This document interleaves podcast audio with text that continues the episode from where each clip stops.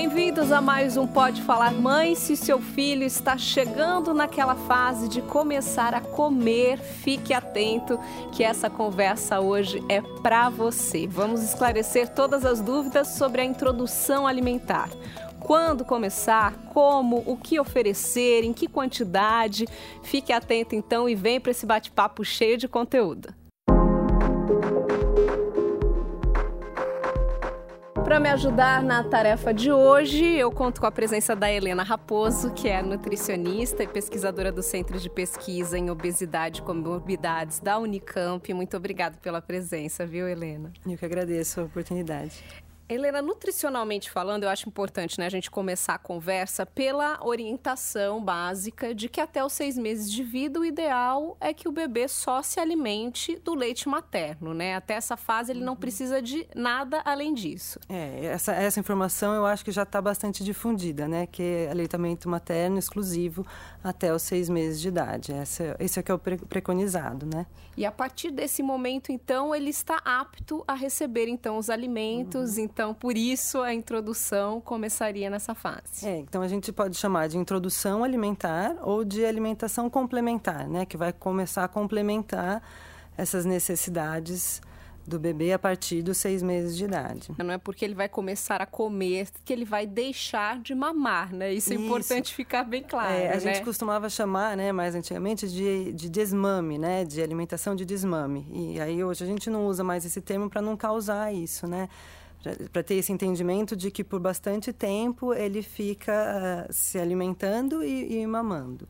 Sim. E até os perto dos 9, 11 meses, a contribuição da alimentação ainda é inferior em relação em relação aos nutrientes, a maior parte né, do aporte nutricional ainda vem do aleitamento materno. Sim. Então, é só depois dos 9, 11 meses que, que a alimentação tem esse papel mais fundamental em nutrir realmente. Que traz uma certa tranquilidade é, né, para os pais uhum. que teriam aí uns dois, três meses para engrenar aí nesse aprendizado, né, é. né, para começar de fato a introduzir os alimentos. É, e aí entender isso, né, que essa introdução não é tanto apenas do nutriente, né? A gente quando pensa em alimentação, não só infantil, alimentação como um todo, a gente tem que pensar no contexto social em como essa criança vai ser introduzida a isso, né? Apresentada aos alimentos, aos hábitos alimentares, à cultura alimentar, aos hábitos da família. Então, tudo isso está é, incluído na, na introdução alimentar.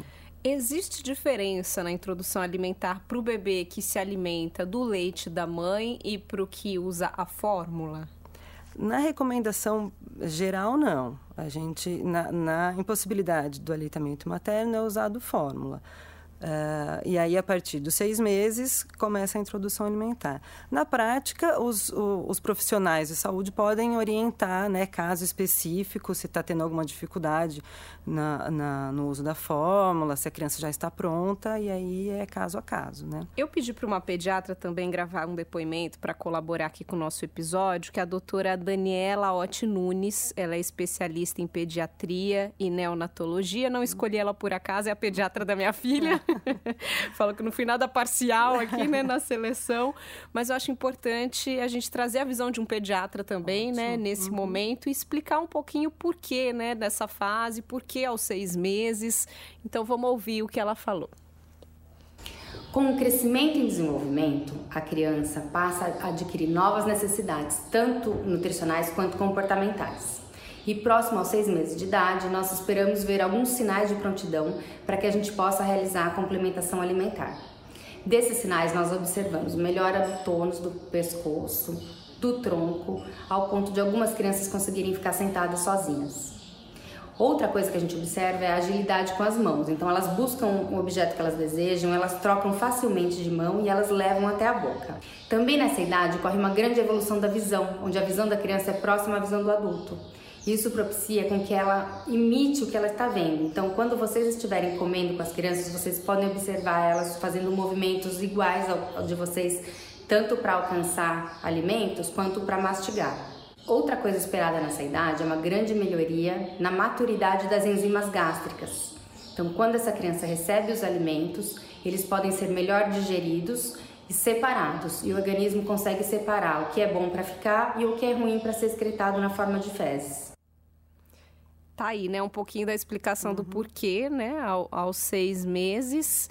E acho que é muito importante a gente ressaltar, ficar atento a esses sinais de prontidão, né, Helena? Não, uhum. não se apegar à, à idade em si, Sim. mas é, a esses sinais. Essa questão de ficar sentado é uma coisa que a gente lê muito, né, quando uhum. vai pesquisar sobre a introdução alimentar. Então é importante que o bebê já tenha essa habilidade, né, de ficar sentadinho, pelo menos com o apoio, para estar tá pronto para receber esse alimento. Né? É, eu achei interessante a forma que ela colocou, né, porque é isso que eu queria comentar bastante também essa, essa habilidade dele pegar, né, de, de se relacionar diretamente com o alimento e de enxergar, de estar envolvido ali. Então, uh, o, que seria, o que é sempre bastante interessante é que a criança seja introduzida a, a, todo aquele ambiente. Então, se for possível que ela sente a mesa junto com a família, o que não é um hábito muito comum, né? Porque às vezes a família nem tem um momento de alimentação, né, de refeição em conjunto. Então, é, eu costumo dizer que, que quando a gente tem uma criança em casa é uma oportunidade, né? Então, a gente tem uma oportunidade para rever muita coisa. Como os pais, a gente pode brincar de novo, né? Na, quando está ensinando matemática, pode aprender de novo. E na alimentação também, né? Então, é aquele momento que talvez você não tinha para em, em família, mas seja a motivação que você precisava para agora estabelecer um horário é, e respeitando né, a necessidade dela, daquela criança e a idade dela, como que isso vai se encaixando na família. E eu acredito que seja importante até antes dos seis meses, né, uhum. né, que o bebê compartilhe também desses momentos, até para que ele veja, né, como ela falou, veja é. os pais comendo, para que desperte esse interesse mesmo no bebê, né? Por mais que ele ainda não saiba do que se trata, uhum. é, é, importante que ele visualize isso, é. né? E aí é, é legal que a, a, esse guia alimentar, né, a, que a gente tem o guia alimentar para é, crianças menores de dois anos do Ministério da Saúde, para quem quiser uh, procurar, ele é disponível na internet, é um guia muito bom. É, e aí a gente percebe isso, né? Que aquelas regras, porque, não sei, eu tenho essa impressão de que há não muito tempo, e talvez ainda tenha muito disso, uma porção de regras de com que alimento começa, se é com a fruta, se é com. Né, é uma banana ou é uma batata. Isso realmente não tem muita importância, né? Uma vez que a criança está preparada para se alimentar fisicamente, né? Preparada para se alimentar, não vai ser tão tão diferente uma banana de uma batata. Né? A gente pode já começar a introduzir o que a gente achar relevante ali naquele, naquele contexto social, contexto familiar. Né? Já começa por aí, é o que pois você é. falou. Nós pais já temos que refletir antes uhum. para ver se vamos ser um bom exemplo. Vamos partir então um pouquinho sobre o pro processo do como fazer. Né? A gente tá, falou do quando. Agora, qualquer pai e mãe que tente pesquisar sobre a introdução alimentar, vai se deparar com algumas opções, né? Tem a opção aí de oferecer o alimento em forma de papinha, uhum. processado, amassadinho ali, né? Batido no liquidificador ou o BLW, né? O BLW é uma sigla em inglês que significa Baby Led Weaning, se a gente for traduzir é o desmame guiado pelo bebê. E agora tem o Bliss também, que é muito semelhante ao BLW, mas traz alguns detalhes aí sobre como selecionar, né? De que maneira oferecer com uma preocupação relacionada ao engasgue dos bebês. Uhum. Então, primeiro eu vou pedir para você explicar um pouquinho para a gente a diferença, né, entre esse, essas opções que os pais encontram, né? É, essas, essas, são nomenclaturas de métodos, né? Então, uh, acho que por uma, uma demanda, né, da, dessa até insegurança das mães, Uh, existem essas propostas de métodos, né? Como que você pode fazer? Você pode fazer por papinha, você pode... Como é que vai, vai começar, né? É, a papinha eu acredito que seja histórica, né? Bem tradicional, é. né? Até os mais antigos né? ficam preocupados quando a gente fala em oferecer de uma outra forma, porque é uma, vamos dizer, um, um método convencional. Uhum. O BLW já traz essa questão que seria oferecer os alimentos... É, em pedaços maiores. Isso, que a própria criança consiga que a criança possa e... né, segurar é. e mastigar sozinha. É. É, isso traz também a preocupação para os pais com relação ao engasgo, então é um pouco é. polêmico, é, né? É. Eu acho que o que eu acho de mais proveitoso do BLW é essa concepção da autonomia da criança, né? Dela mesma poder ter a percepção dela, o interesse dela, isso eu acho o mais é importante para ela explorar o alimento isso. também, né? Ela sentir é. a textura, né, o é. cheiro, porque na papinha acaba vindo tudo misturado. Ali. Se a gente for considerar novamente o guia, né, que eu realmente tenho muito orgulho desse guia produzido pelo Brasil, é, ele já é quase que uma mescla disso, né? Porque ele ensina ali que a gente deve fazer a comida uh, abrandada pelo cozimento, mas não toda misturada, né? Então, se você vai fazer a cenoura, você pode pôr a cenoura e amassar, a abobrinha e amassar, o arroz, o feijão, alguma carne que seja fácil da criança, é, ainda sem dente, né? É, amassar com a gengiva e engolir e tudo separado. Então, aquela forma de papinha, tudo misturado, isso não é o recomendado hoje, porque a gente entende que a criança tem que poder ter a percepção separadamente de cada alimento. É, eu pedi para a Daniela falar também um pouquinho sobre essa escolha e das opções. Vamos ouvir tá. a opinião dela. Tá, Joia. A gente tem esses três métodos, porém, a gente ainda não tem esclarecimento científico de que haja superioridade de algum método em relação a outros. Também nós não temos esclarecimento científico de que o método tradicional é um método prejudicial comparado aos outros dois métodos. Portanto, nós pediatras, embasados na ciência, nos departamentos científicos, no nosso guia de orientação do Departamento de Nutrologia da Sociedade Brasileira de Pediatria, no nosso guia de orientação alimentar do Ministério da Saúde e também em órgãos internacionais como a Organização Mundial de Saúde, nós preconizamos que a melhor forma de realizar a complementação nutricional do seu filho seja através da introdução mista dos alimentos. Então vocês podem tanto misturar a forma tradicional, que é a forma pastosa, quanto misturar alguns alimentos sólidos para que o seu bebê consiga ter autonomia, consiga ter liberdade, consiga ter estímulos sensoriais e possa escolher os alimentos que ele queira, brincar com as cores, com as texturas e com os sabores. É isso que você falou, é. né, Luna? Dar uma misturada uhum. e não se apegar também, ah, eu vou seguir um método, então pois eu só é. posso fazer isso. É. Não tem uma regra tão rígida, né? É, a gente não teria porquê, né? Assim, como ela falou, não tem uma comprovação científica de que método seja mais. É, que no final o que, que vai dar mais certo, né? Tem tantas variáveis, não sei nem se um dia teremos essa resposta, né? A gente sabe que é importante para o bebê explorar, mas aí você está naquela pressa, naquela correria, precisa dar o almoço para a criança, coloca ali uns pedacinhos, ele vai fazer aquela hum. festa com o brócolis, por exemplo, né? Vai para todo lado e aí você vai ter que limpar tudo aquilo, então tem muita coisa envolvida. Você tem que se programar também uhum. para seguir essa introdução é, aí. Porque senão você vai estar tá querendo promover, mas na, aquela mãe irritada não vai dar um retorno positivo para aquele comportamento. Sim. Né? Helene, você adiantou um pouquinho sobre o que oferecer, né? Você falou que não faz muita diferença aí uhum. se é uhum. batata, se é cenoura. Isso acho importante a gente colocar, né? Porque as opiniões dos pediatras variam muito, né? Nesse uhum. sentido. Alguns falam para começar pelas frutas, tem outros até, eu já ouvi até amigas comentando de pediatras que falaram para começar com suco. É, teria uma orientação assim sobre o que oferecer primeiro? Tem uma regra? É, antigamente tinha isso, né? Era comum que os pediatras recomendassem primeiro o suco. Eu acho que o argumento é de ser mais parecido com leite materno. Ainda temos bastante nutrientes, mas aí a criança não vai ter oportunidade de mastigar, né? Não vai uh, de interagir com aquele alimento. Então, eu não acho, eu não sou radical nunca, né? Então, não acho que não possa dar suco, mas eu não entendo por que a gente começaria com o suco. Poderia ser com qualquer outro alimento. E frutas ou comidas no geral, isso pode tudo. Já pode, pode começar tudo. com tudo. Começa com a fruta de manhã, a comidinha no almoço, uhum. não tem uma regra. É, a recomendação, assim, porque precisa ter por onde começar, né? Então, se a gente tem por onde começar, seria uh, seis, sete meses, começar com três refeições. Quais refeições? A que encaixar melhor na dinâmica daquela família. Pode ser um lanche, esse lanche pode ser uma fruta. Então você percebe que a gente já está fazendo uma introdução também no, no, do nossos, dos nossos hábitos. Né? Nós, brasileiros, em lanche comemos fruta.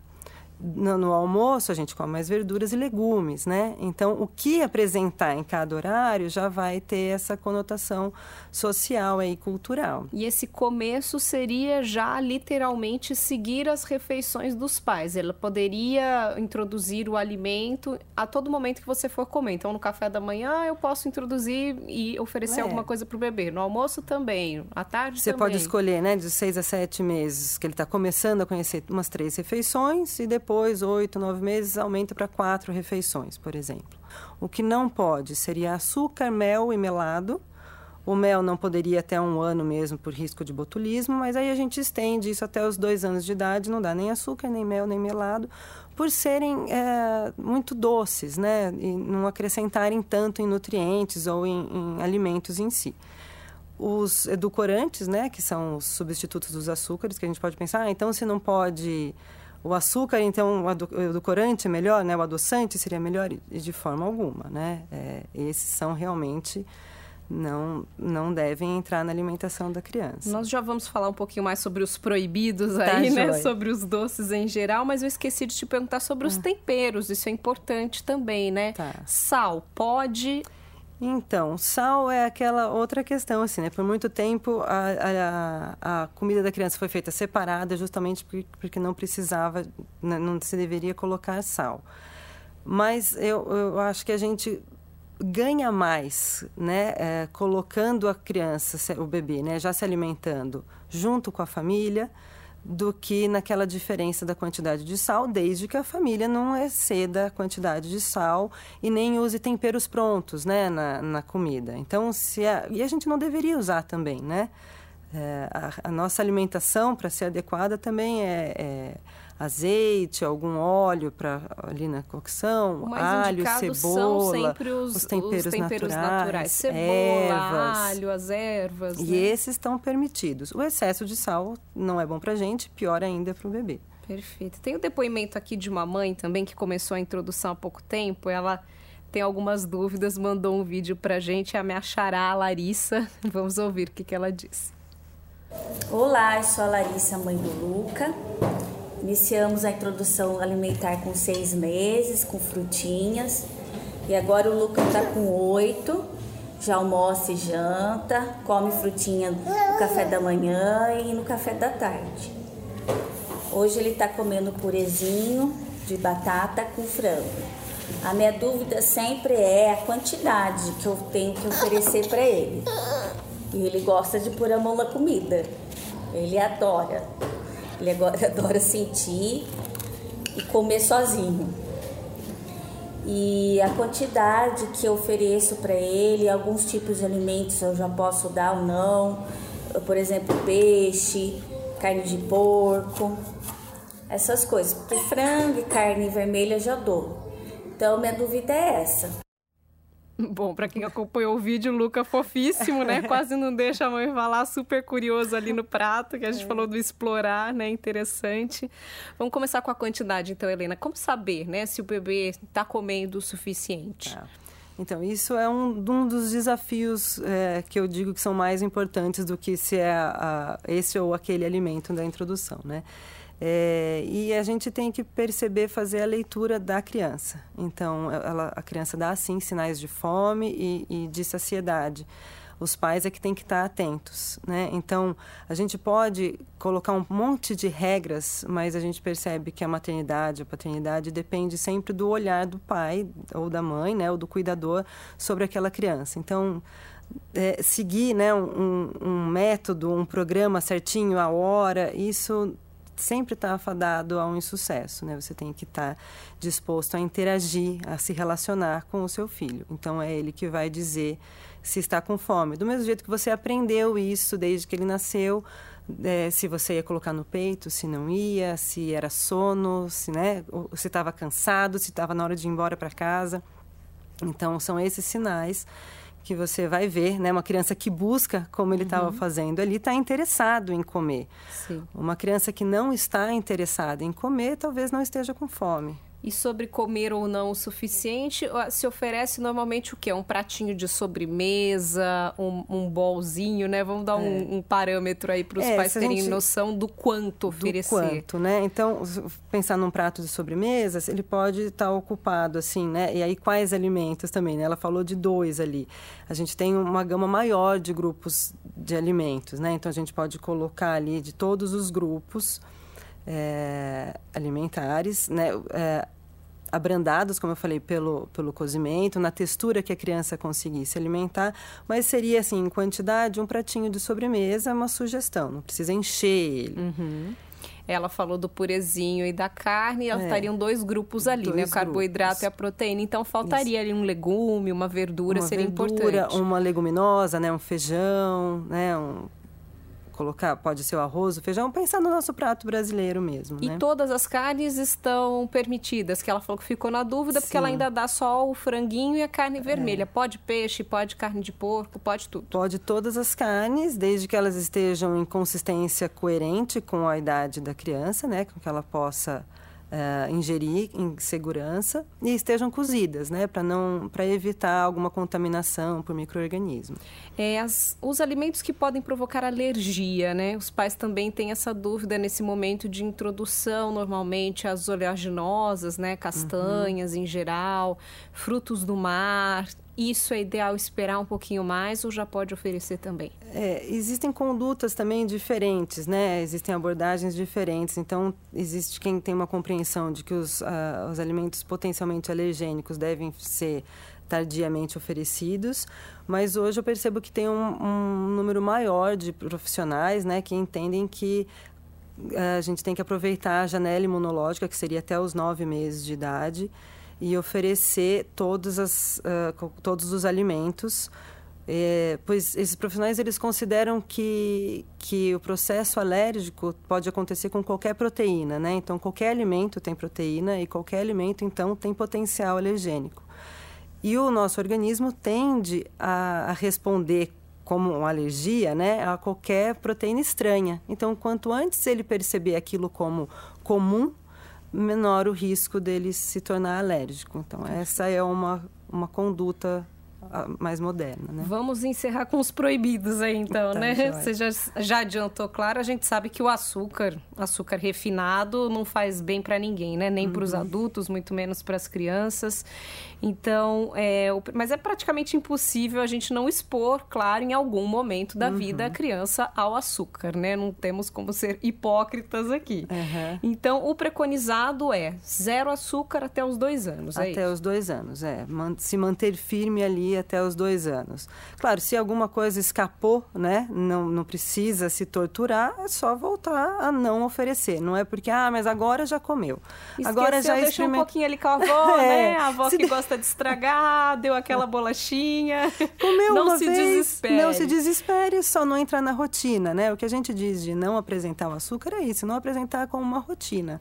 Não se tornar um hábito não tão cedo. Não se tornar um hábito antes dos dois anos. E postergar isso ao máximo numa frequência menor, né? E aí vamos dizer os, os, famosos docinhos, bolinhos de aniversário, festinha na escola, isso estaria permitido a partir dos dois. Dos dois anos. Claro, com muita parcimônia, né? É, o que também é um desafio, mas faz parte da maternidade. Né? Por que, que é importante, Helena, é, privar mesmo a criança uhum. até esses dois anos? É um período em que a gente está, assim, criando o paladar mesmo uhum. deles, né, para alimentação. Acho que isso é o principal. É, e a gente, uh, uh, nós como humanos, né, evoluímos para querer alimentos calóricos, né, porque não existia com tanta facilidade os alimentos. Então, nós fomos desenvolvidos ao longo da evolução para buscar a caloria, porque não era fácil ter assim. E agora está muito fácil. Então, é muito natural que a gente goste, desde criança, do sabor doce. A primeira vez que você oferecer o sabor doce para uma criança, dificilmente ela vai fazer uma careta como ela, quando ela chupar um limão, né? Uhum. Ela vai gostar desde a primeira vez. E a gente treinar esse paladar desde muito cedo para gostar muito do doce pode dificultar essas escolhas depois. Claro que depois a gente também pode treinar esse paladar, mas os desafios são maiores, né? Sim. Posso contar um pouquinho até mi da minha experiência aqui. Eu consegui, não dei, não ofereci açúcar para minha filha até os dois anos. E claro, a partir do momento que ela começou a ter o contato, é como você disse, ela gosta. Se ela uhum. vê um uhum. docinho, um chocolate, ela quer, ela pede. Só que ela não exagera. Eu acho que isso tem tudo a ver também, né? Com essa coisa de não ter se tornado um hábito. Por exemplo, uhum. se ela vai numa festinha, ela come um brigadeiro e para ela tá ótimo, tá satisfeita com o brigadeiro. Ela não é aquela criança que vai pegar um, dois, três, quero mais, mais, mais. Uhum. E aí o pai também, claro, fica desesperado, que não pode oferecer uma quantidade muito grande. É, eu acho que é muito reconfortante, né? Quando Exato. a criança rejeita o próximo, é, né? As minhas filhas eu também. Eu acho importante deixar meu depoimento aqui, porque assim, vale a pena, gente. É, é. difícil, mas depois é. vai valer a pena. Eu né? fico muito satisfeita quando as minhas filhas estão com um pote de sorvete, alguma coisa, elas já são maiores, né? E come, e antes de acabar o pote, fala, não quero mais. Penso, Ai, que bom, né? Que consegue falar não para aquele doce. Exato, é isso então, é. né? É isso. Para a gente encerrar, então, Helena, queria só que você deixasse alguma orientação, assim, sobre o que não fazer, né? Erros mais comuns, assim, que você acha ah. importante deixar como um alerta os alimentos industrializados, eles, né, já quem está falando do açúcar, eles têm muito açúcar. Então, existem pesquisas que mostram que, embora exista essa recomendação de evitar até os dois anos de idade, uh, tem crianças que do zero...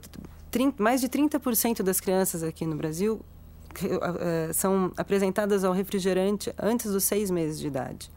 E dos seis a um ano, mais de 50%. E 80% das crianças já tiveram adição de açúcar no suco ou no leite, né, antes de dois anos de idade. Então, essas, é, isso a gente não precisa, né? Tem todos os outros desafios, mas o açúcar nessa quantidade realmente a gente não precisa. Perfeito. Obrigada, viu, Helena, mais uma vez pela presença aqui. Foi um bate-papo muito gostoso. Agradeço muito. Que bom. Obrigada pela oportunidade mais uma vez.